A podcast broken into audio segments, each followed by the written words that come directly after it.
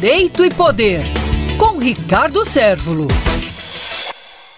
A respeito desse fato lamentável que aconteceu com o filho da cantora Valquíria Santos, que tomou essa dimensão nas últimas horas dessa terça-feira para quarta-feira, é uma situação que nós chamamos do bullying virtual. É aquele bullying que acontecia no colégio, entre os amigos, hoje está acontecendo de forma virtual. Não há uma figura legal específica ainda para isso. A doutrina trata a ainda de forma muito primitiva e a legislação não existe ainda para coibir esse tipo de prática. O que se vê também a possibilidade é o chamado cancelamento virtual. O que aconteceu com aquela participante de um reality show aí, a Carol com K, que foi cancelada por a sua atuação dentro do reality show. Na verdade, essa situação precisa sim desse regramento para que venha dar parâmetros. Pode até acontecer, dependendo da situação dentro do ambiente virtual é o crime de injúria, de calúnia ou difamação. Mas, por outro lado, isso é importante para que façamos uma reflexão a respeito de como instruir as nossas crianças, os nossos adolescentes, os jovens de um modo geral, para emocionalmente preparar esses jovens, essas crianças e esses adolescentes para lidar com esse tipo de situação, prepará-los de forma emocional para absorver, para saber que a vida também, infelizmente, tem esses dissabores e que os pais têm o papel fundamental de orientá-los para absorver esses insucessos e essas coisas que a vida, infelizmente, nos traz.